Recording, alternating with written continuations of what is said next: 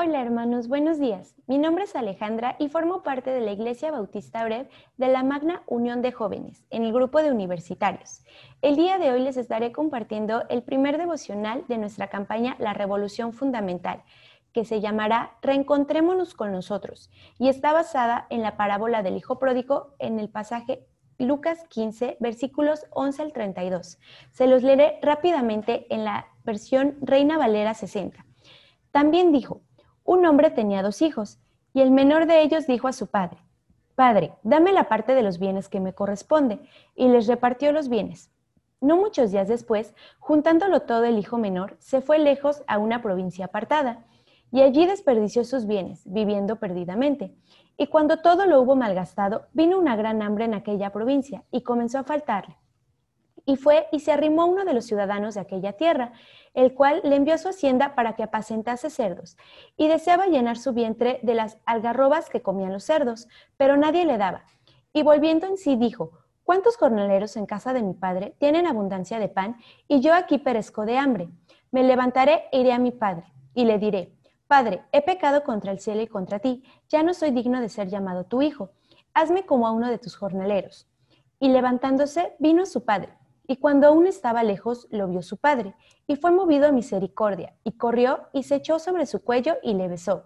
Y el hijo le dijo, Padre, he pecado contra el cielo y contra ti, y ya no soy digno de ser llamado tu hijo.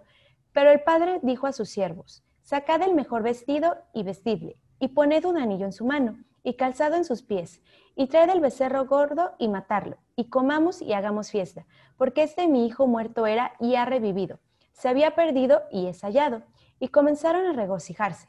Y su hijo mayor estaba en el campo, y cuando vino y llegó cerca de la casa, oyó la música y las danzas, y llamando a uno de los criados, le preguntó qué era aquello.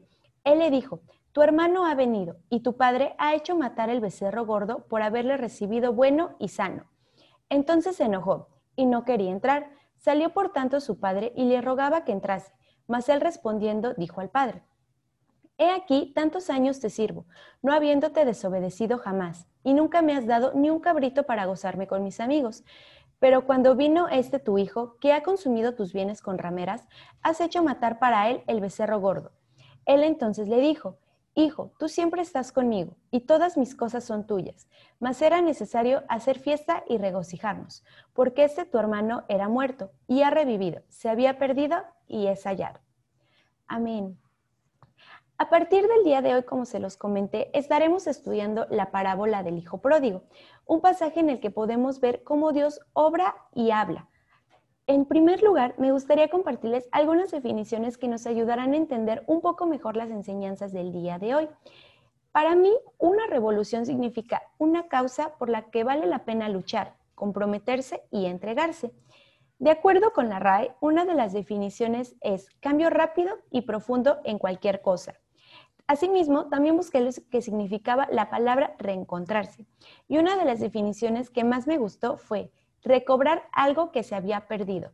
Que si nos quedamos pensando y analizando estas dos definiciones, quienes ya conocemos esta parábola o bueno, cómo termina este pasaje, pues podemos saber que van de acuerdo a, pues bueno, cómo es que la vida de este joven es transformada y cambiada le invito a que me ayude a responder estas tres series de preguntas que les compartiré en esta mañana. La primera de ellas es, ¿quién soy? Es una pregunta que en algún momento de nuestra vida, si no es que en varias ocasiones nos hemos llegado a hacer, que claro, va modificándose de acuerdo con las vivencias o experiencias que hemos tenido. En este pasaje vemos a un hijo que, por así decirlo, quiere vivir su vida y lo más fácil para ello fue pedirle a su padre, que aún no ha muerto, su herencia para poder salir y divertirse sin tener que preocuparse. Sin embargo, las cosas no salen como las planeó y después de haber perdido todo, regresa con su padre. Lo diferente aquí es la manera en la que regresó, porque el hombre que había salido de su casa días antes no fue el mismo que volvió tiempo después.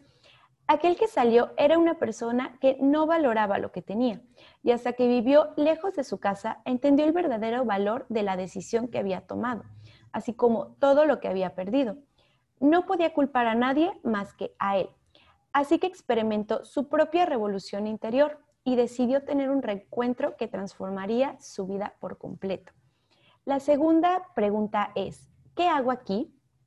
Él tenía dos opciones, quedarse en donde estaba, sucio, triste, hambriento, con frío, o regresar a casa de su padre donde volvería a tenerlo todo, pero esta vez desde una perspectiva diferente.